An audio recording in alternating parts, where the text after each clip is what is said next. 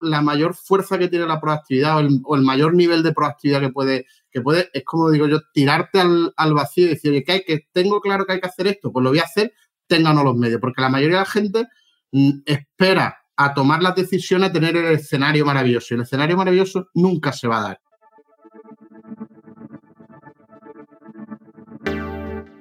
Bienvenido a Hablemos de un podcast semanal para los agentes inmobiliarios que no se quedan con las guías clásicas y buscan refrescar esta apasionante profesión con nuevas perspectivas, ideas y tendencias. Soy Rocío González Gasque, manager formadora y coach inmobiliario. Quédate y aprende junto a líderes y expertos de los bienes raíces cómo vender más y mejor, pero sobre todo disfrutar de tu profesión. Hoy de nuevo con una entrevista más. Tenemos el gusto, el orgullo de saludar a Carlos Rueda. Carlos Rueda es director, eh, sales manager, director comercial de Idealista, que es un portal inmobiliario para los que nos ven en Latinoamérica, que sepan quién es. Pero hoy no vamos a hablar de portales, aunque no sé si te vayan a preguntar por ahí. ¿eh? Ojo, yo, no, yo, yo, no respondo. No es la idea, no es la idea. No es la idea. Básicamente esta es una invitación a título personal de Carlos. Eh, somos amigos hace tiempo, lo conozco hace mucho. Y como él ha manejado mucho tiempo equipos comerciales, una de las cosas que le he pedido es, oye, vamos a hablar de proactividad. ¿Por qué? Porque mm, una de las características que todos deseamos tener en nuestros equipos comerciales, o nosotros mismos inclusive, es ser proactivo. A veces el miedo y a veces las situaciones nos detienen. Y precisamente hoy quise invitar a Carlos a hablar de este tema porque creo que hay tela de dónde cortar, que con la experiencia que él tiene podemos sacar conclusiones y ideas fantásticas. Entonces, Carlos, antes que nada, muchísimas gracias por estar. muchísimas gracias a ti, Rocío. es un placer. Eh, además que te estoy siguiendo todas las entrevistas que estás haciendo, que la de ayer fue espectacular, espectacular porque había mucho, mucho fondo ahí, mucho fondo. y nada, un placer y, y, y, muchas gracias por invitarme y además sobre todo por invitarme a hablar de, lo que más me gusta, ¿no? Que es la, gestión de equipo y, de las personas, ¿no? Es verdad que, a mí en el, en el, en el sector se, se me conoce más por, por hablar de los portales, de la demanda, de la oferta, pero sí que es verdad que, que, realmente lo que yo he hecho toda mi vida, como tú bien dices, es, dirigir equipos. Llevo cerca de 25 años dirigiendo equipos. He dirigido equipos de 300 personas, he dirigido equipos de 3, eh, he dirigido equipos que, mm, digamos, mm, tradicionales de, empleados, he dirigido equipos de, autónomos, de, empresas, o sea que al final es verdad que, que, que, bueno, pues he lidiado mucho con los equipos y es un tema súper difícil, súper difícil, pero que, a la vez pues me, apasiona, ¿no? Es un poco es mi vida, ¿no? Es que mm. al final las personas somos siempre eh, Ahora sí que no, no, somos máquinas, entonces variamos, cambiamos y, trabajamos en ello, ¿no? Si quieres entramos un poco en, bueno, ojo, primero preséntate porque hay gente que no te conoce, Carlos, cuéntanos un poquito de ti. Bueno, pues, pues bueno, como, como yo soy de Málaga, yo soy padre de, de, dos, de dos hijos y, marido de una maravillosa mujer que además es agente de Remax. Casualmente, ¿no? Casualmente. Y bueno, pues llevo 20, 22 años felizmente casado. Y bueno, pues como te decía, siempre he estado muy, bueno, siempre he trabajado en el, en el mundo de la venta eh, y muy ligado a, a los sectores tecnológicos. Eh, yo empecé mi carrera, estudié en Madrid marketing y, bueno, pues mm, hice allí la carrera y allí empecé a trabajar en el mundo de la venta. Yo recuerdo la primera experiencia que tuve con la venta eh, fue vendiendo fondos de inversión, cuando, cuando empezaron los fondos de inversión allá en los 90, que tenías que ir a casa de, un médico o de un abogado a, intentar que te diera... ¿Eras el lobo de Málaga o el lobo de Madrid? millones de, de pesetas que era súper fácil. O sea, a mí, fíjate que a mí me sorprendía, y yo creo que eso es un tema eh, muy interesante a tratar, a mí me sorprendía la facilidad con que la gente confía en ti, o sea, con la facilidad, eh, y, todos los que somos comerciales lo vemos en el día a día, ¿no? Con la facilidad que te firma alguien un contrato, porque parece difícil, pero en el fondo la gente está depositando en ti una confianza que a mí muchas veces me sorprendía. Y, y eso, como, como dicen, un gran poder lleva una gran responsabilidad, ¿no? Al final, cuando alguien te da tanta confianza, tú tienes que estar a la altura, ¿no? Y tienes que, cumplir con todo. Pero yo muchas veces recuerdo que le decía a la gente, oye, ¿tú te das cuenta lo que me acabas de firmar y me has dado tu DNI, me has dado todo, y ni lo has leído? Y ni lo has leído. Yo era muy proactivo en decirle, oye, léete lo que me estás firmando, que no me conoces. Para que mañana no a decirme. sí. Y luego, bueno, pues de ahí me fui a Almería, estuve viviendo en Almería en una, eh, en una empresa de tecnología de riegos, que era en aquella época cuando estaba en Almería empezando a hacerse pues, todos los sistemas de riegos por goteo, todas las tuberías y demás. Y ahí estuve unos años y luego pues volví a mi Málaga natal, de la que espero, espero no salir, no salir, nunca. Y bueno, pues allí empecé a trabajar y trabajé en asesoría. Yo recuerdo que montamos en Málaga el primer departamento comercial en una asesoría. De hecho, nos denunció el colegio de abogados y nos denunció todo porque ahí montamos un equipo de comerciales que íbamos a las asesorías a decir, oye, deja tu asesor fiscal, deja tu abogado y vente con nosotros que somos mejores. Eso era en Málaga en aquella época, era algo que, nos llamaban delincuentes. O sea, y tú fíjate, conseguir que alguien te, te, diera todos sus secretos fiscales, laborales y demás y te los llevaras a otra empresa, bueno, fue, fue una historia súper divertida que nos lo pasamos, nos lo pasamos muy, muy bien allí. Allí conocí además a María Ángela, allí conocí a, a, mi mujer y, bueno, pues nos casamos al, al poco de, de ellos estar allí al tiempo, nos casaron y nos echaron a los dos. O sea, ¿En serio? Ella, se fue, no por casarnos, no por casarnos, pero bueno, ella se fue de, se fue de la asesoría porque, bueno, pues había llegado un poco su fin allí y a mí me echaron al día siguiente. El jefe era un poco, un poco enérgico y de ahí, pues bueno, de ahí ya, digamos, me fui a, estuve en Almería otra vez, volví a Almería a trabajar en Amena y bueno, pues allí monté toda la, toda la red de tiendas de, de los equipos comerciales de empresas de, Almería. Y, ya de ahí pues me vine a Idealista. Y ya tuvimos, tuvimos allá a nuestro primer hijo, a Carlos, y luego eh, ya cuando, cuando estábamos esperando a Blanca, pues ya decidimos volver a Málaga, pues bueno, pues para que se criaran los niños con los primos, abuelos y demás. Y entré en Idealista y, bueno, pues en Idealista, pues desde que, empezó yo cuando me llamaron Idealista, yo no sabía ni lo que era un portal inmobiliario, imagínate lo que, lo que era Idealista, ¿no? Y allí, pues bueno, pues allí llevo los últimos 15 años donde, bueno, pues he montado toda la estructura de, la zona sur, llevamos desde aquí, pues eh, Andalucía, Extremadura, Comunidad Valenciana y las Islas Canarias, y luego, bueno, pues estoy en muchos proyectos transversales en Idealista, como todo lo que es la implantación del CRM interno nuestro, soy el soy portavoz de la empresa, soy relaciones públicas, bueno, muy, muy liado, muy liado. La verdad que, no me aburro, no me aburro. y ese es un poco mi, resumen, ¿no? Y bueno, pues ahora pues pasando esta, pasando pasando esta, esta fase del coronavirus, que estoy aquí encerrado eh, en un despacho, llevo aquí un año sin viajar y sin ver a mi gente. Qué horrible, ¿no? y, bueno, pues gestionando, que es otra cosa que nos habrá tocado ahora los managers, ¿no? De gestionar a la gente a través de las pantallas que no es fácil, ¿eh? que esto, esto da para, para un máster. Da, para otra charla, ¿no? Sí, sí, Nos comenta Mónica que lo que lo puse ahora de hola a los dos, siempre destructivo, Carlos. Qué hola, Mónica, ¿qué tal? bueno, Están por pues ahí. La verdad es que sí, cuando conocemos a las personas más allá de las compañías, te das cuenta que detrás de, de eso hay una persona con tus intereses, con capacidades que, que a veces inclusive desconoces. ¿no? Entrando un poco en materia, Carlos, porque hoy queremos hablar de las personas proactivas. Cuando trabajas con equipos comerciales, aquí la gente que nos ve, nos ve mucha gente en Latinoamérica, nos ve mucha gente en España, y muchos de ellos son gerentes de inmobiliaria, muchos de ellos son muchos de, acabo de ver la publicidad subliminal, ¿te has dado cuenta? Bueno, bueno, bueno. Es que el vaso que no, siempre. ¿eh? Yo, digo, como, como esto es gratis, podemos hacer un poquito de publicidad. No, vale, no, voy, a, tapar, lo voy a tapar con los. los no, no, hombre, lo decía de broma. Lo decía de broma, no te preocupes. Lo sé, lo sé, lo sé. Que, hablando del de, el tema de proactividad, ¿qué es la proactividad? ¿Qué hace que una persona sea proactiva?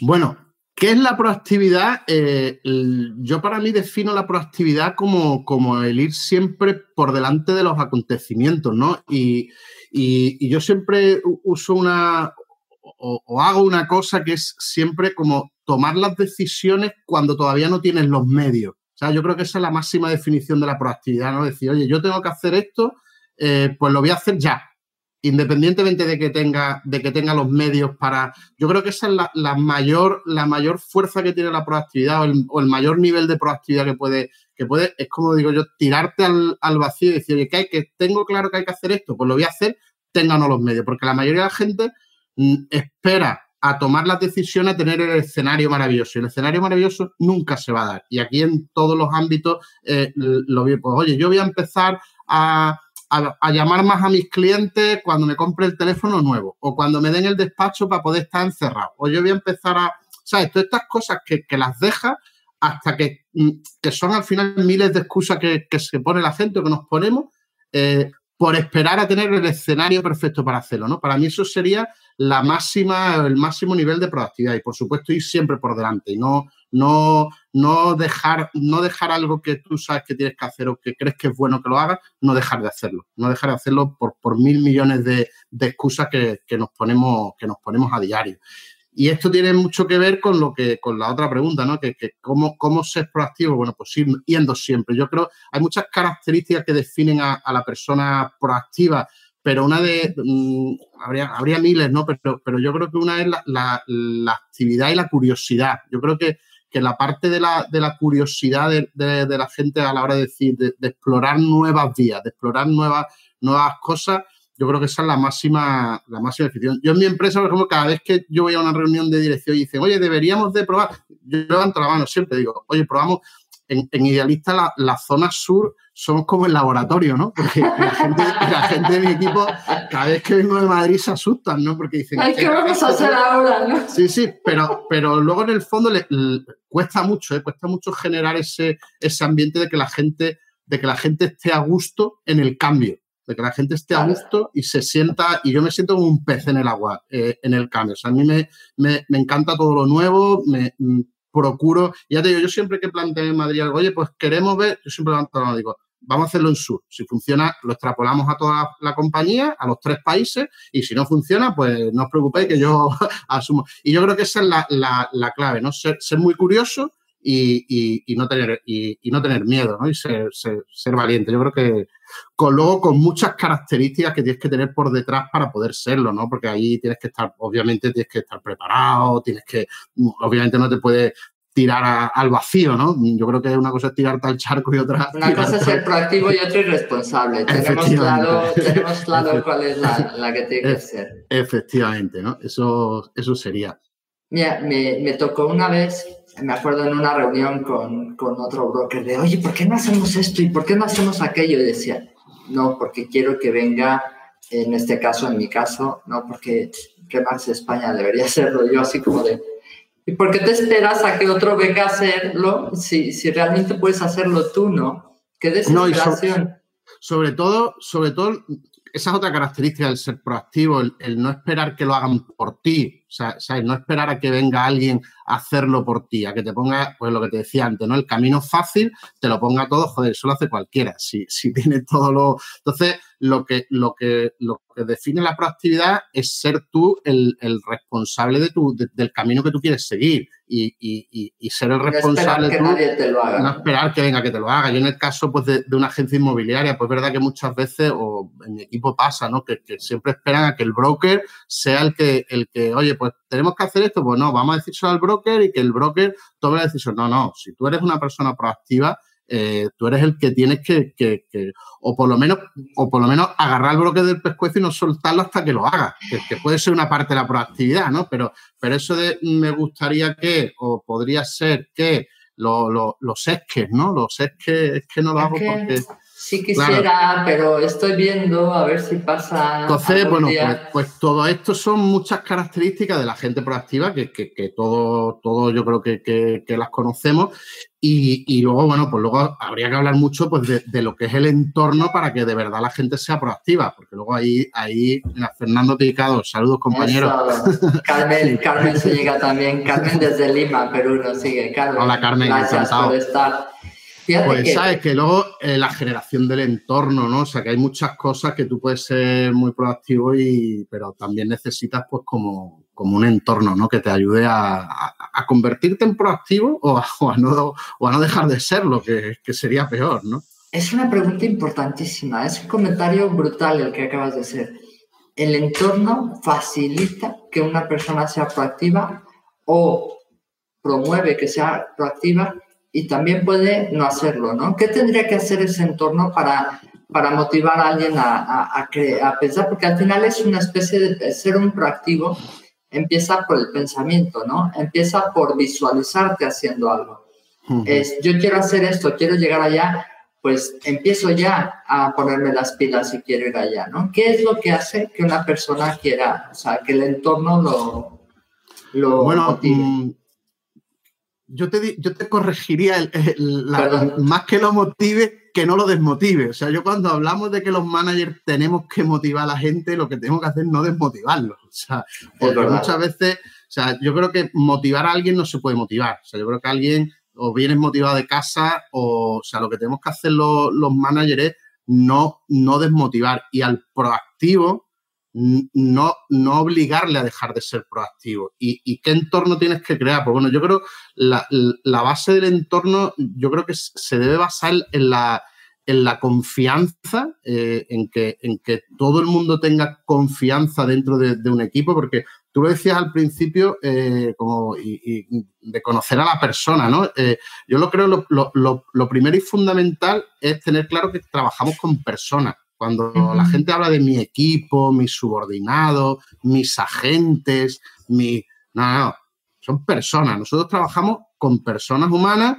y, y, lo primero del entorno es que los tienes que conocer a todos perfectamente, porque como son personas, pues unos tendrán sus problemas familiares, unos tendrán... Entonces, lo primero como manager para generar ese entorno es conocer a tu equipo y conocer a las personas que hay detrás pues del crash de la venta, a, las personas que hay detrás del, que no habla con nadie. O sea, lo primero, es conocerlos. Lo segundo, conectarlos a todos. O sea, al final tú tienes que crear un entorno de que no sea un grupo, sino que sea un equipo. Al final, eh, cuando tú hablas de, de, un grupo de personas, puedes tú tener en una oficina 60 agentes o 60 comerciales y no dejar de ser un grupo que cada uno va a su, a su auténtica bola, ¿no? Cada uno. Entonces, al final, tienes que crear un entorno donde haya un objetivo común de todos, que todos persigan ese, ese, ese objetivo. Tiene que haber una, una sensación de, de, tener claro el por qué de mi trabajo, el para qué, más que el por qué, el por qué trabajo yo, por qué vengo yo aquí todos los días, por qué yo soy, para qué soy yo agente inmobiliario. Entonces, mm, tienes que crear una, un, un ambiente que te incite a, pues eso, a relajarte y a aportar y a, empezar a plantearte esas cosas que hasta ahora no te las planteabas, ¿no? Como, oye, pues voy a tomar una decisión eh, y me voy a arriesgar, ¿no? Entonces, hay que crear un, ambiente en, las oficinas o en los equipos de trabajo que ayuden, pues un poco a liberarte, ¿no? Ayuden a, quitarte esos miedos eh, eh, y, empezar a dar el primer paso. O sea, tú no vas a convertir en proactivo a una persona de un minuto a otro, pero sí le puedes ir ayudando a, dar esos pasos, ¿no? Entonces, yo creo que lo principal es la confianza, lo, principal es que hay un entorno de, absoluta confianza, o sea, cuando tú tienes un, equipo donde lo único que, se ve en el equipo es control,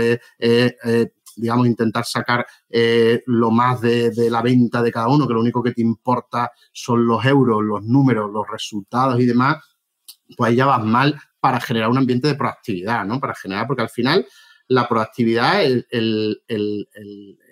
la consecuencia de la proactividad es el éxito. al final, cuando tú tienes un equipo que funciona con proactividad globalmente, obviamente no puedes conseguir que todo el mundo sea igual, ¿no? Pero al final eso te conduce a, ser un equipo de alto rendimiento y que, que al final sea un equipo de, de éxito y que haga que la gente esté, esté a gusto de estar ahí y que haga que unos a otros se ayuden a, porque al final te digo, el objetivo común, todo el mundo tiene que visualizar que hay un, que hay un objetivo común. Cuando tú consigues eso, la gente muere por trabajar ahí, ¿sabes? La gente disfruta de su trabajo, se, se ves cosas ves cosas chulísimas. yo he visto evolucionar gente en, los equipos que dice, joder, pero si, esto no hablaba ni con la máquina del café y, ahora se ha convertido en un, extraordinario líder. entonces, bueno, pues eh, al final el, entorno, el, ambiente, como el ambiente que tú, tú lo ves muchas veces cuando entras en un sitio, en una oficina,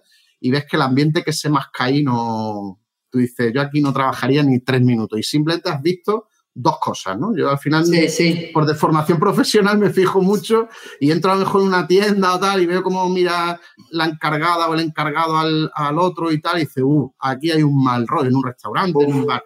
Y dice, uh, aquí hay. Entonces yo creo que ese ambiente que te... Y luego, por otro lado, la seguridad. Yo creo que una de las de las mayores mm, cosas que buscamos hoy en día es la seguridad, un ambiente que sea seguro, sobre todo a nivel de no seguro físicamente que te haga caer un ladrillo, sino de esa seguridad que tú dices, oye, yo aquí cuentan conmigo, eh, no voy a tener problemas y aquí puedo yo comprometerme con este proyecto a muy largo plazo, ¿no? Que al final es lo que, lo que tienes que conseguir, ¿no? Yo creo que también tiene que haber un, un escenario de humildad y generosidad de la persona que dirige. ¿Por qué? Porque eh, de qué manera puedo ayudar a motivar a que la gente sea proactiva, a pensar que lo que ellos tienen que compartir quizás es bastante más valioso de lo que yo tengo que compartir.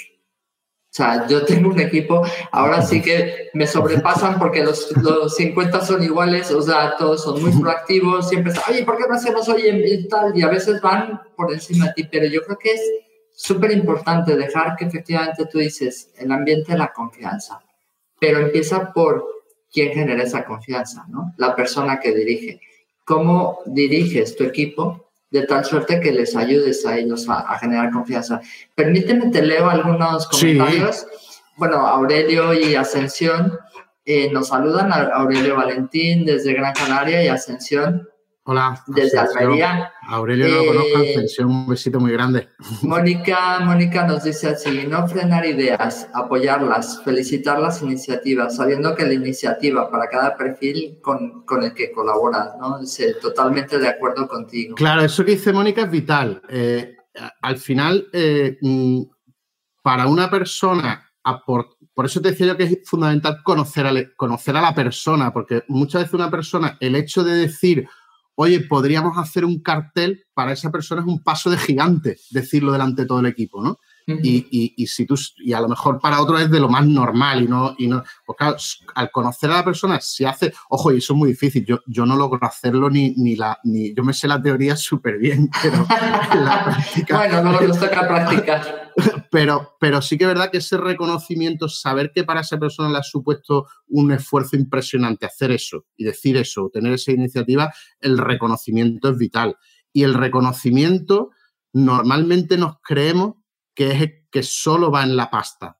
Y, te digo que a la mayoría de la gente, hasta un límite, el dinero le da exactamente igual. O sea, el reconocimiento, cada uno, hay gente que, necesita que en público le, diga, le digas algo, hay gente que lo necesita que se lo digas en privado, hay gente que lo que necesita es, o sea, pero tendemos a pensar que no, como, como gana bien, como, como ya gana muy buenas comisiones, este tío está feliz, o este tío, y, es muy importante el reconocimiento, pero cada uno su píldora de, reconocimiento, ¿no? La, el modo de reconocimiento que cada uno va, va, va a valorar.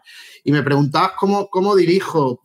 Mira, yo, yo dirijo 100% basado en la confianza. O sea, yo creo que, la clave, la clave eh, entre otras cosas, porque yo estoy todo el día de viaje. O sea, yo en mi oficina, la, mm, toda la mayoría me conocéis, sabéis que yo, yo, estoy todo el día de, de viaje, ¿no? Entonces, al final, eh, yo para mí la clave fundamental es la confianza, o sea, el saber eh, que todo el mundo sepa que yo confío en ellos y que, y que yo trabajo con profesionales. Y yo se lo digo mucho a la gente de mi equipo, yo no tengo que fiscalizar tu trabajo.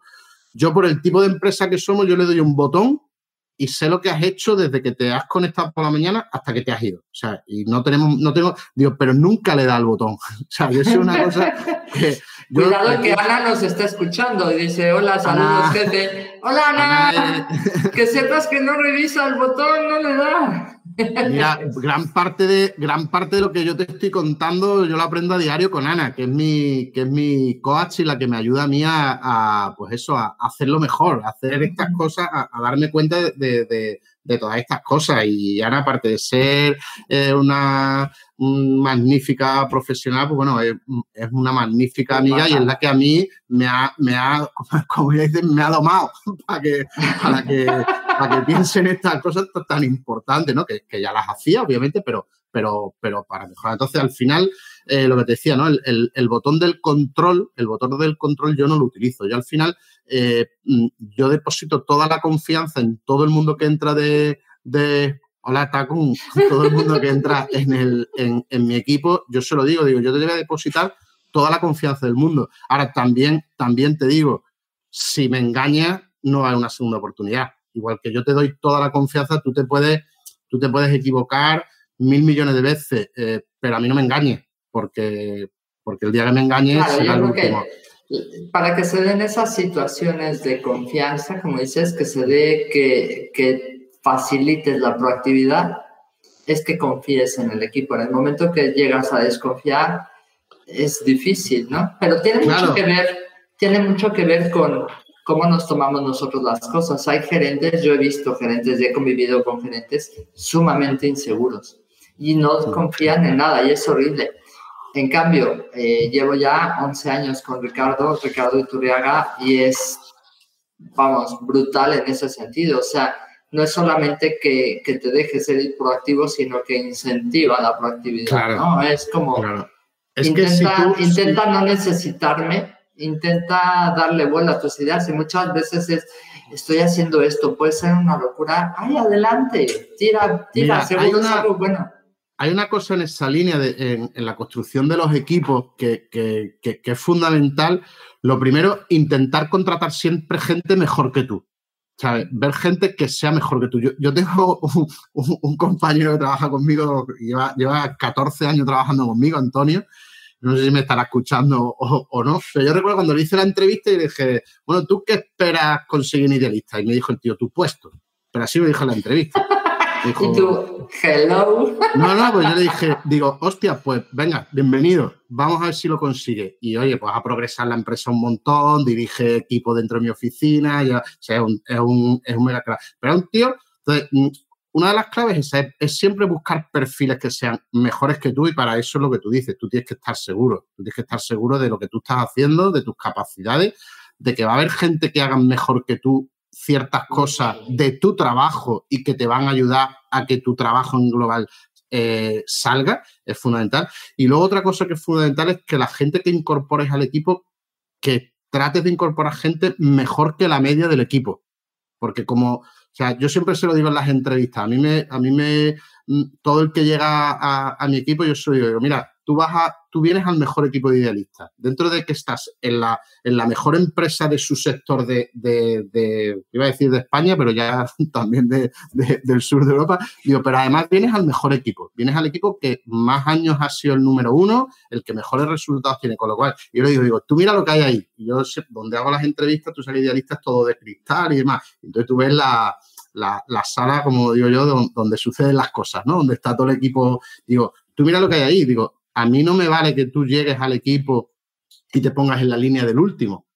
Yo te voy a ayudar a ponerte en la línea del primero. Yo quiero gente que mejore eh, sistemáticamente lo que viene. Entonces, yo no permito que venga alguien y se sitúe en la comodidad de decir, bueno, ¿quién es aquí el que más, el que vive mejor y tal? No. Entonces, eso yo siempre hay una cosa que veo que cuando tú le dices eso a alguien, hay dos tipos de gente. El, que hace así para atrás, que se acojona, y, el que se echa para adelante, ¿no? Digo, el que se echa para adelante normalmente es el que le gusta ese ambiente de, Entonces, eso lo haces así o, tal. Y luego además te digo una cosa, como tú metas gente, entre comillas, peor de lo que hay, al final te hace, es muy fácil eh, que el equipo te baje el, te baje el, ritmo o el, o el rendimiento o que se te vaya gente buena. O sea, yo no soportaría estar trabajando con un inútil. O sea, no lo soportaría. Entonces, la gente normalmente, eh, si tú metes a alguien en, un equipo que, baja la media,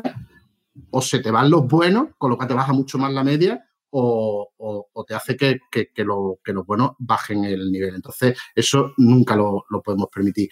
Y ahí hay una cosa que ya entramos en el, en el reclutamiento, ¿no? En cómo en cómo, en cómo plantear, cómo te planteas las selecciones de, personal. Y ahí, hay otra parte de la confianza, que es que yo, por ejemplo, te digo lo que yo hago en, en Idealista, en, yo en mi equipo, yo soy el último que entrevista. Yo entrevisto prácticamente por ver si se ha escapado aquí algo pero normalmente en nosotros mínimo se le hacen cuatro o cinco entrevistas a la persona que entra, pero de, los, de los que van a ser sus compañeros. Yo muchas veces cojo a uno que pasa por el pasillo y digo, oye, entra, a ver qué, y lo meto y le hace una entrevista. Yo, avisamos normalmente a los candidatos, y guardate toda la mañana, que a mí me hicieron 10 entrevistas al entrar en Idealista, ¿eh? O sea, a mí me entrevistó... Y colaste. Sí, sí, y los engañé. Engañaste a todos, yeah. No, tú fíjate, tú fíjate una anécdota, hoy en día hablo inglés muy bien, pero en aquella época, hace 15 años, yo no hablaba inglés. Y recuerdo nada más entrar, me dice mi jefe, oye, mañana tenemos una, o la semana que viene tenemos una reunión con los de Raimus. Raimus es el portal líder en, Inglaterra. Y digo, pues, hablarán español, ¿no? Y me dice, ¿tú no hablas inglés? Digo, yo que voy a hablar inglés, mi currículum lo pone. Digo, ¿cuándo que me habéis hecho 10 entrevistas y no me lo habéis preguntado a ninguno? Dije, joder, sí, sí, pues. Dije, bueno, bueno, no te preocupes, ya te, ya te. ¿Sabes? Pero que sí que hacemos muchas entrevistas y parte de la confianza que tú depositas en el equipo es que el propio equipo entreviste a todo el candidato que va a entrar. Y nosotros, mm, como uno de los que lo entrevistan, con que sea uno, no le guste, no entra. Y puedes tener el mejor perfil, lo que tú quieras, que con que uno, porque al final volvemos a lo mismo, va a trabajar en un equipo. Tú no vas a contratar a, un robot que va a estar en su casa haciendo, no. Tú vas a integrar a una persona en el equipo. Y, joder, cuando lo entrevistan cuatro o cinco, muchos nos tenemos que equivocar todos para que, y yo al final hago una entrevista más para contarle ya la, verdad de dónde se va a meter. Y además se lo digo, tú te, vas, tú, te vas a meter en un ritmo que vas a flipar. Nadie te va a preguntar, nosotros, por ejemplo, nosotros no hacemos reuniones comerciales, ni, o sea, hacemos, ¿por qué? Porque la gente se, se, pone las pilas solo, conforme entran ahí. Entonces, para eso es muy importante, para construir ese ambiente de, de proactividad y de, y de equipo y demás, que el propio equipo mm, vea a quién vas a meter en el equipo, porque joder, a todos nos ha pasado muchas veces que, estás en un ambiente maravilloso y, fichan al mega crack y llega el mega crack y con perdón de la expresión el mega crack gilipollas. Pues, pues te revienta el equipo, ¿sabes? y en el mundo de la venta hay mucho, mucho ego. En el mundo de la venta hay mucho, mucho ego, ¿no? Luego, otra cosa que, yo, por ejemplo, practico mucho y la gente del equipo lo, sabe, yo creo que es lo que les da esa seguridad que te hablaba antes, ¿no? El, no evaluar los resultados, sino el esfuerzo. Yo, mido mucho, o sea, yo, a la hora de tomar decisiones con la gente, la, lo hago en base al esfuerzo que hace, porque ningún trabajo de los que hacemos, yo creo los que estamos aquí escuchándonos, es difícil.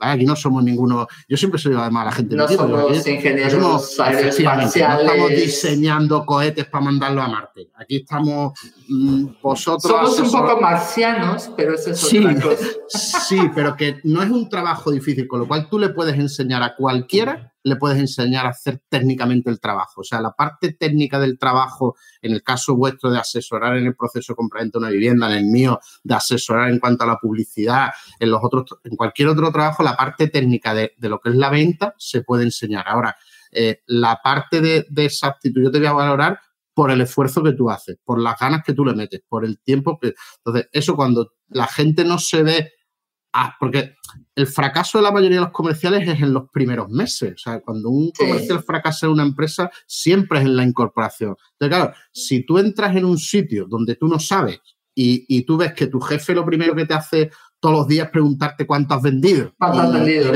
Y, que, ves que en el Oye, caso vuestro, que todo el mundo llega el día a tocar la campana y tú te acojonas, joder, tú dices, coño, yo aquí, y entonces te asustas, te arrugas y te vas. Ahora, si tú a esa persona lo único que le habla es de qué bien lo está haciendo, de cómo se, sobre todo, pero de, la, parte del esfuerzo. A mí lo que me importa es la parte de lo que tú pongas de tu parte. Y luego ya mi obligación como, como manager tuyo, enseñarte, formarte para que tú en el mínimo tiempo, sobre todo por ti, progrese y te pero normalmente tú date cuenta seguro en todos los fracasos de los comerciales en los equipos normalmente son en los primeros meses es muy raro que un comercial al cabo puedes tener la típica pájara no del típico tío que se le va la motivación o se estanca pero eso lo coge lo metes en una sala lo rebobinas y lo pones otra vez a funcionar pero en lo que es el fracaso del tío que se va del equipo o que tú lo tienes que despedir siempre es en el, en el, en el periodo inicial. Y casi siempre es por tu culpa como manager, casi siempre, porque no las has atendido bien. Así de. Sí, no, porque no tuvo la formación o la incorporación. La parte de la incorporación, fíjate que eh, una de las cosas donde hemos trabajado mucho en la oficina es en toda la parte de experiencia cliente, o sea, todo el concepto de experiencia cliente manejado a la experiencia agente de su incorporación. O sea, todos esos pequeños detalles de una incorporación es que lo es todo, como dices. Si el principio esa persona se siente segura, se siente bienvenida, se siente que es parte de y, que sus, eh, comentarios o dudas o tal forman parte del trabajo y se siente a gusto, puede desarrollar más cosas, ¿no? Oye, totalmente de acuerdo. Déjame, déjame te digo porque es que tenemos aquí varios comentarios. Tenemos a Nadia Vera, Nadia Vera que había puesto aquí que buenas tardes desde Santiago de Chile. Eh, muy buen tema. Tenemos a Taco, tu amiga. Eh, Fernando dice que da fe de trabajar contigo, del equipo. Taco nos dice, Carlos, aléjate un poco de la cámara. Es que está la pantalla de Taco. comiéndote la cámara. Está la pantalla de, ya no puedo. Tengo que tirar la pantalla para atrás. a ver si no la rompe por nuestra Me voy a alejar yo, me alejo yo. y si pones las manos, entonces ya no te vemos nada. Luego dice, ¿cuándo vamos a ser amigos idealista y yo? Eso si quieres, Taco, lo dejamos al final, porque estamos aquí súper interesados. Mónica nos comenta, Mónica Gómez, que suplan tus carencias, carencias, madre, ¿ves? Que suplan, suplan tus carencias. Rodearte de los mejores es fundamental y eso estoy totalmente de acuerdo. Ascensión nos comenta, la importancia de rodearte de buena gente es lo primero. Cuando lo consigues te mantiene mucho más activa y apasionada por tu profesión. Absolutamente. Realmente es verdad, o sea, el, el, bueno, ¿no?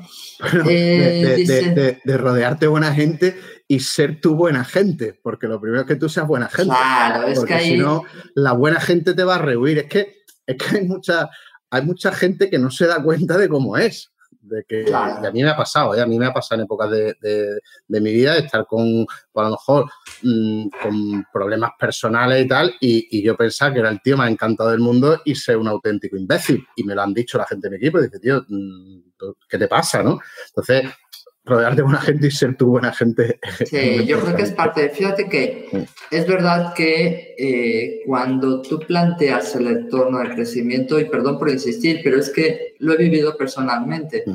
Yo eh, en esta misma empresa he tenido cuatro fracasos. Cuatro veces empecé desde cero mi equipo. De tener 10, 12 personas, cero.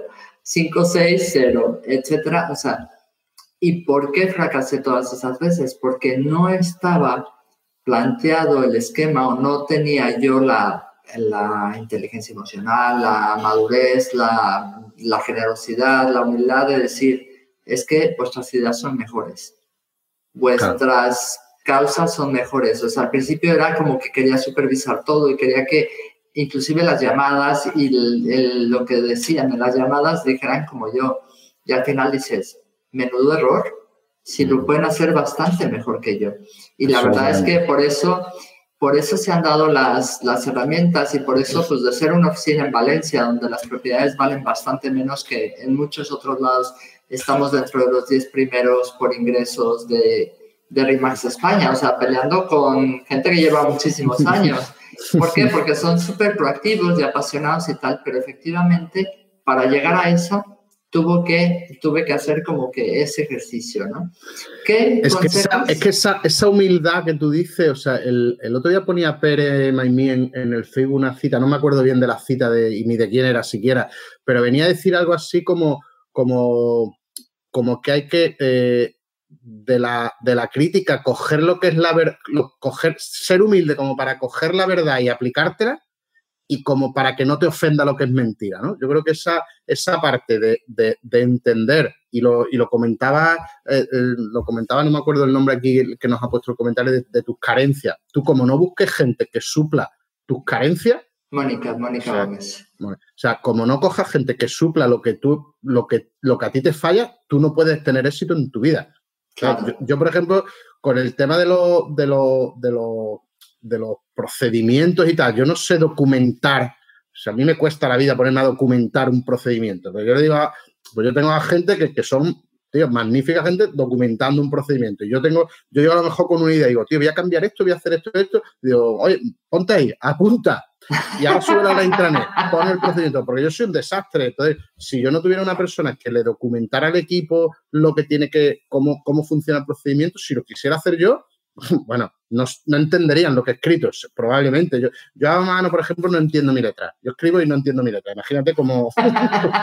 Entonces tendrías que haber sido doctor, te has equivocado. Bueno, bueno, eso, eso no te lo he contado. Yo iba para médico, yo iba para médico, lo que era muy flojo. Sí, sí, yo estuve, yo estuve dos años en la facultad de medicina, eso no te lo he contado, eso me lo he saltado, pero, pero me gustaba más el futbolín que las clases, entonces lo tuve que... Uy, a mí me gustaba mucho el dominó, pero bueno, sí me fue bien en la universidad hasta eso. Pero sí, sí, tienes que, tienes que tener un equipo y una de las características de los equipos de alto rendimiento es eso, es que unos a otros se complementan, unos a otros se complementan y cuando tú haces un, proceso, en el caso del, del, inmobiliario está como, como más definido la tarea de cada uno, ¿no? Pero, pero cuando tú haces un proceso de selección, nosotros muchas veces vemos, vemos decir, oye, pues este tío nos puede aportar esto que falta en el equipo y a lo mejor, pues no sé, ¿no? pues falta una persona que sea, pues tal. Entonces, siempre buscar que el equipo se complemente en un otro, porque si no, lo que tiene un equipo de robots y aquello es un, aquello no hay, ¿sabes? Entonces, el, el buscar gente que complemente no solo lo que a ti te falta, sino saber bueno, para buscar a la gente que te complemente a ti tienes que conocerte tú, que eso también, y reconocerte, más que conocerte, reconocerte, ¿no? Y decir, yo soy un desastre en esto, en esto, yo creo que es como hacer un DAFO personal, ¿no? Es decir, yo, soy, bueno en esto y soy muy malo, muy malo, muy malo, muy malo, muy malo en esto. Entonces, ahí puedes conseguir que buscar gente que te complemente a ti como manager, pero luego gente que se complemente al equipo entre, entre ellos para que de verdad sea, sea un equipo, ¿no? Y, trabaje. Y ahí nosotros, ya te digo, con más éxito a veces o menos en otras, pero sí que lo miramos y decimos, oye, pues esta persona a lo mejor no es, un, no es muy buena, muy buena en, en venta o en esto, pero nos va a aportar al equipo esto. Y, y, la cogemos simplemente para que aporte, por lo mismo que te decía, porque lo otro ya se lo enseñaremos nosotros. Nosotros ya, ya, se lo enseñamos, pero le va a aportar al equipo esta parte de, un equilibrio que puede faltar en el equipo por el, por el, motivo, por el motivo X, ¿no? ¿Cómo y en dónde encuentro gente proactiva? En la calle. Yo creo que, claro, en la calle, o sea, eh, no hay. y, mm, la gente Mira, yo, yo, yo he seleccionado a mucha gente en, gente que ha venido a venderme algo. Yo, yo, siendo el responsable de oficina, pues ha venido mucha gente a... Y, y tú fíjate, hay una cosa de lo... No puedes estar... Pues, tienes, tienes, tu, tienes tu trabajo y tienes que hacer tu trabajo, ¿no? Pero, pero hay muchas muchos jefes ¿no? que, que no, no, no atiende a los comerciales. ¿no? Y yo como soy comercial, pues lo primero lo atiendo por, por, porque por deferencia y tal, pero sobre todo porque encuentras mucho talento. Entonces, hay muchas veces que, que, que, tú encuentras gente, en la gente que viene a visitarte, oye, que viene un tío a venderte, yo qué sé, rótulos, que viene tal. Pues, y a lo mejor tú lo ves yo. nosotros, justo. Claro, que pues viene alguien a venderme no sé qué, oye, ven, ¿no quieres vender casas? claro, en la, en la calle, en los, te vuelvo a insistir, nuestros trabajos no son complicados, entonces puedes encontrar talento en cualquier sitio. Yo recuerdo una persona que, contraté yo, que sigue trabajando conmigo y, trabajaba en un centro comercial con un rey mago de estos que, te hacen las fotos. Y vino ahí, me entró para hacerle la foto a los niños y yo lo, lo dejé de ir, digo, a ver, a ver hasta dónde llegar. Y, le hizo la foto a los niños y, dije, y le di una tarjeta, digo, oye, ¿tú, tú cuánto ganas? Más le dije así, digo, ¿tú cuánto ganas aquí? Dice, yo una mierda, me pagan por fotos. Y le di una tarjeta, digo, llámame el lunes y, y, vente a hablar conmigo. Y así he encontrado mucha gente en, en, en, muchos sitios, en muchos sitios. O sea, yo creo que, que el, mira, hay una, hay un, hay un, hay un libro que es, eh, ¿cómo se llamaba este libro? Eh, el líder que no tenía cargo, que, empieza diciendo, todos nacemos genios, pero acabamos todos siendo mediocres, ¿no?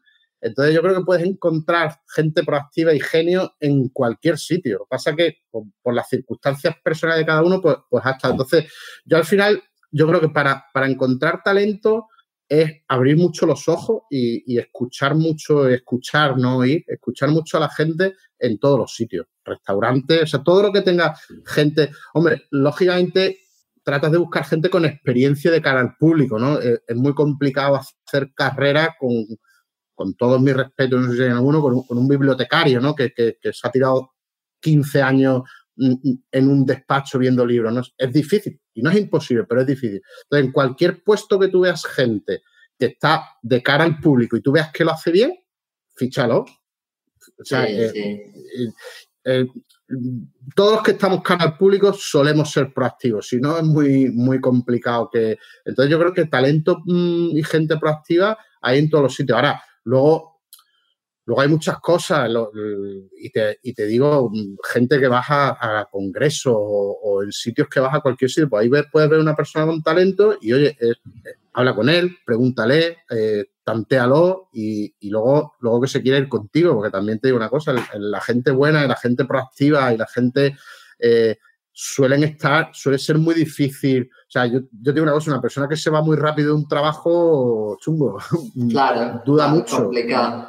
Pero respondiendo a tu pregunta, yo creo, Rocío, que en cualquier sitio, en cualquier sitio de, puestos de trabajo de cara al público, en cualquier sitio vas a encontrar talento mm, seguro, vamos, seguro. Es cuestión de, mirar, con, de mirar con los ojos abiertos.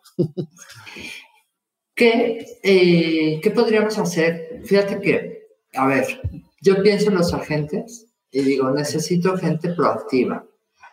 ¿Cómo puedo determinar que una persona es proactiva en una entrevista? O sea, claro, en tu caso, por ejemplo, lo hacen cinco y de alguna forma salen algunas preguntas, pero imagínate, pues, mira, Marisol que acaba de entrar, ¿no? Marisol o cualquier gerente inmobiliario que tiene una empresa bien con su par de agentes, tres agentes, cuatro agentes, tal, y dices, ¿Cómo detecto si esa persona es proactiva? ¿Cuáles son esas preguntas? perdón por la pregunta que te estoy haciendo, no es fácil.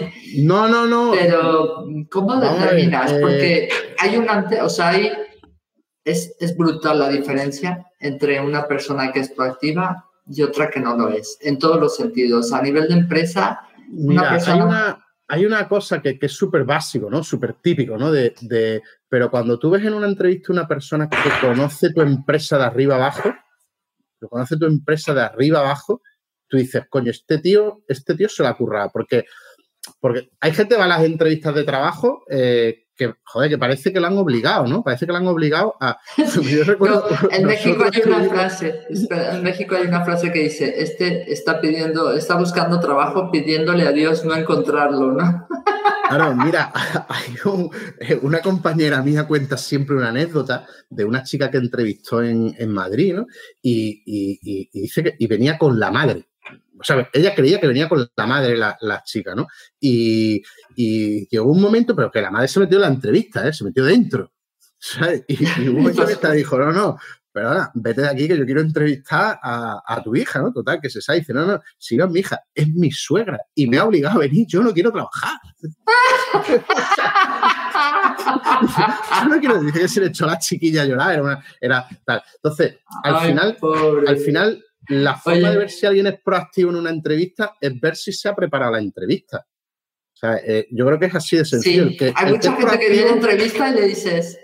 Parece que pasaba por allí, parece que pasaba por allí. A mí me ha venido gente que dice, tío, este parece que, que, que si no hay letrero. Yo digo, alguien ha puesto un letrero de que estamos reclutando ahí abajo, porque parece que el tío ha pasado por ahí, ha subido y no sabía ni, no te voy a decir el nombre de la empresa, porque sí sabía el nombre, pero no sabía absolutamente nada. Entonces, yo creo que, que una de las claves que te va a ver si esta persona es proactiva y sobre todo si está interesada en tu puesto, en lo que tú ofertas, es, es, como se ha preparado la entrevista, como viene la entrevista, que eso es otra. Ahí podríamos hablar un, rato, ¿no?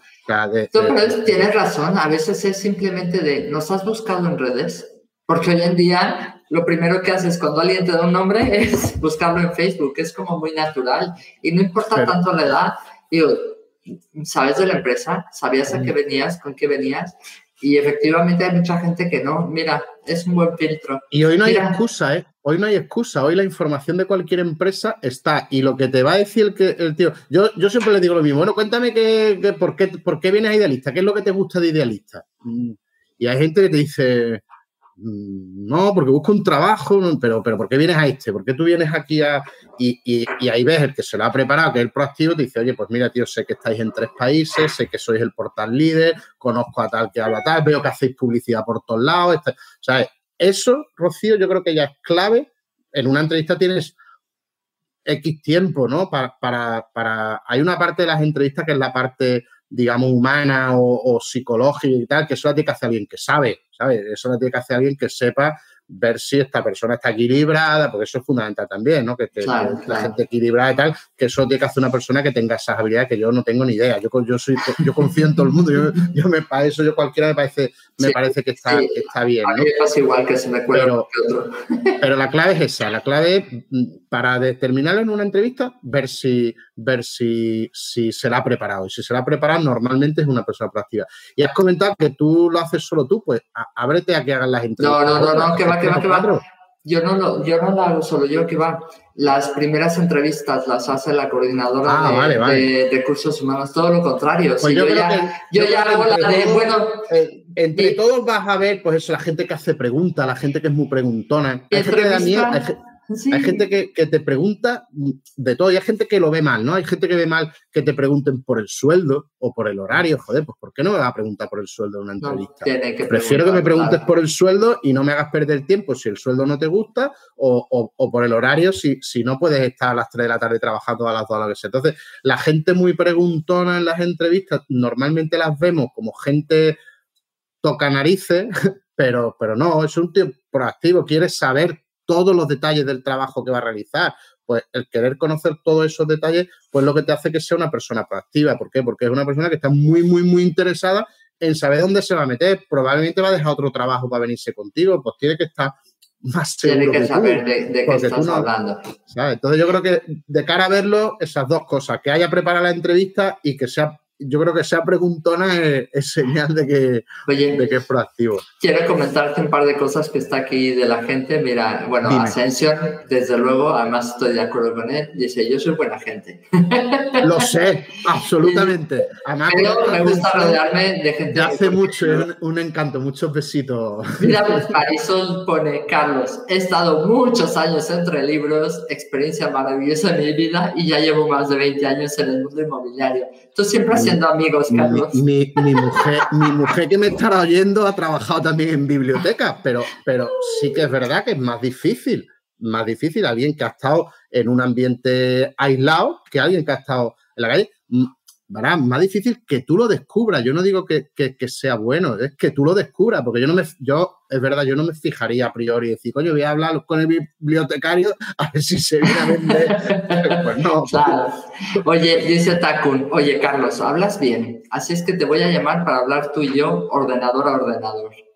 Cuando quiera quieras, lo sabes que tuvimos una, tuvimos, se lo comentaba antes a, a, Rocío, que tuvimos una conversación para mí maravillosa, Takun, cuando nos fuimos desde la discoteca de Calafel hacia el hotel, que estuvimos ahí charlando un rato y me pareció una me encantó, con lo cual cuando quiera, me gustaría que fueran personas, pero ahora no podemos salir, pero bueno, ahora no, ahora no máquina, máquina, máquina. Un placer, Takun. Sí, eso, fíjate que eh, Takun es, por ejemplo, un ejemplo, muchas de las que están aquí conectadas, Marisol, Ascensión, Mónica, son gente muy proactiva.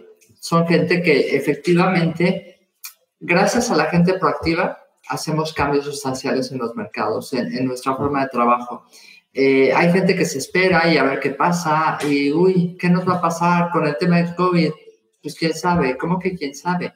O sea, ya te estás planteando ahora qué estrategias, qué alternativas. Por ejemplo, oye, pues en Latinoamérica está peor, ¿por qué no buscamos eh, gente que quiere invertir en inmuebles en España? ¿Por qué no buscamos sea, hay muchas alternativas y muchas opciones allá afuera, pero hay que ir a buscarlas, ¿no? También ser valiente, porque hacer este tipo de cosas, como yo, que me puse a hacer entrevistas y me divierte mucho, pues las primeras sufría, ¿no? Porque decía, porque la gente te me dice, ¿tú por qué haces eso? Y, estás un poco como el, el que hace cosas siempre eh, tiene más posibilidades que alguien le diga, ay, ¿por qué haces o por qué dejas de hacer? Bueno, pues al final ser proactivo me ayuda a conocer gente encantadora como tú, como Andrés ayer, como... O sea, al final estamos... Eso que, eso que tú dices de, de, A mí me sigue pasando. Yo, yo estoy harto de hablar en público. Yo he hablado en auditorios de, de mil personas, de 500. Eh, yo sigo sin dormir el día, el día antes de, de, dar una charla para tres personas. Yo hoy que tengo esta entrevista, pues joder, yo, yo me tomo una tira antes, porque joder, porque la responsabilidad, el, hecho de querer hacerlo bien, que es parte de la proactividad, ¿no? Yo sé que tú lo quieres hacer, tu entrevista, para generar tu, tu pero quieres hacerla bien y te salga redonda, pues, pues lógicamente te da miedo. Y, a mí me sigue dando miedo. Yo sigo sin dormir antes de dar una charla, sigo sin dormir. Pues, si fuera mi caso me moriría porque no dormiría ningún día, pero bueno. Yo, yo ahora se lo digo con, con, con, el tema este de, la, de, de, de, verdad de prepararlas, que parte de la proactividad es tener preparada tu charla, que además la hemos preparado antes, hemos tal esa parte es lo que te hace que el ser proactivo te hace que, que las cosas te salgan bien y te conduzcan al éxito. Tú fíjate, los cursos nuestros, yo siempre se lo decía a Ana, digo, Ana, nosotros podríamos dar el curso sin luz. Digo, no te quepa la menor duda de que se nos va la luz en un. En un mira, llevamos tres tirar manzanas. llevamos dos cañones. o sea, llevamos, bueno, pues a Ana, en Valencia, eh, hará dos años, se le fue la luz. Estuve yo en ese.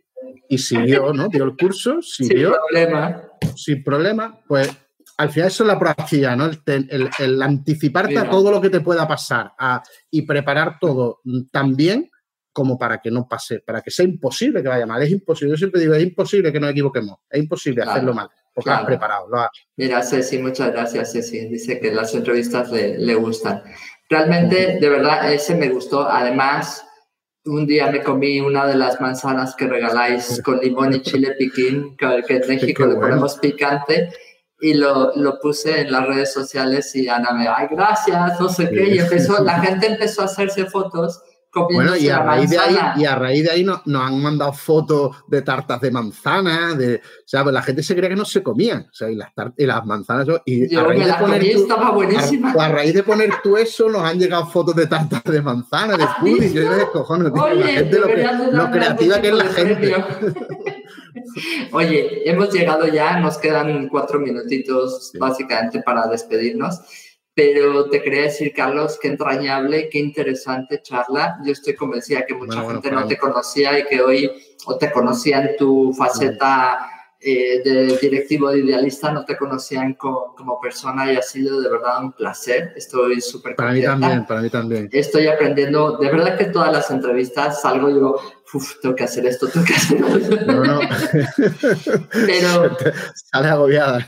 pero me ha encantado, me ha encantado el, el cómo saber si una persona es proactiva cuando lo entrevistas, porque yo creo que ese es, a partir de ahí es todo lo demás cómo tener cuidado de no desmotivar al proactivo, cómo, cómo dejarle volar, porque dejarle volar, pues es como Tony Torregrosa conmigo, ¿no? O sea, mm. no solamente le, no solamente le ha venido con alas, sino que a, le, le ha costado un poquito y bueno, ahora es mucho más famoso. De hecho, hay, antes iba yo a las convenciones de Rimax y la gente me decía, ¿me puedo hacer una foto contigo y tal? Porque yo daba clases y yo...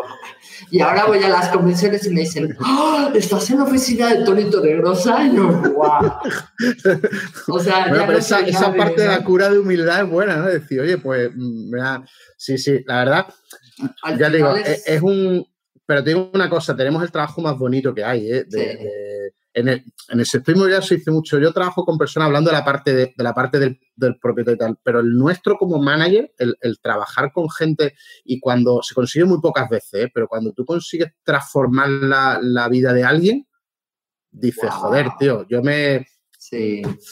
No, de verdad, y, lo, lo, comento mucho, porque no soy yo, sino el entorno Ricardo, eh, Rimax, todo el entorno donde nos hemos desarrollado nosotros, la oficina decíamos, siempre hablamos y decimos, ¡Ah! ¿te imaginas si hubiéramos decidido entrar en una empresa tradicional donde esto es lo que hay y esto es lo que tienes que hacer? Bueno, nos hubiéramos muerto al minuto tres. Gracias por pasar un rato conmigo. Si te gustó esta conversación, déjame una reseña en Apple Podcast y comparte el episodio. Si quieres comprar, vender o unirte a mi equipo, encuéntrame como Rocío Gegasque en Instagram, Facebook, YouTube y Twitter. O visita mi sitio web rociogegasque.com. Mi blog está lleno de tips prácticos sobre cómo vender, comprar y tener éxito en la industria. Nos escuchamos en el próximo episodio de Hablemos de. Si estás listo para expandir tu mente, mejorar tus prácticas drásticamente y estar a la vanguardia del mundo inmobiliario, esta es tu casa.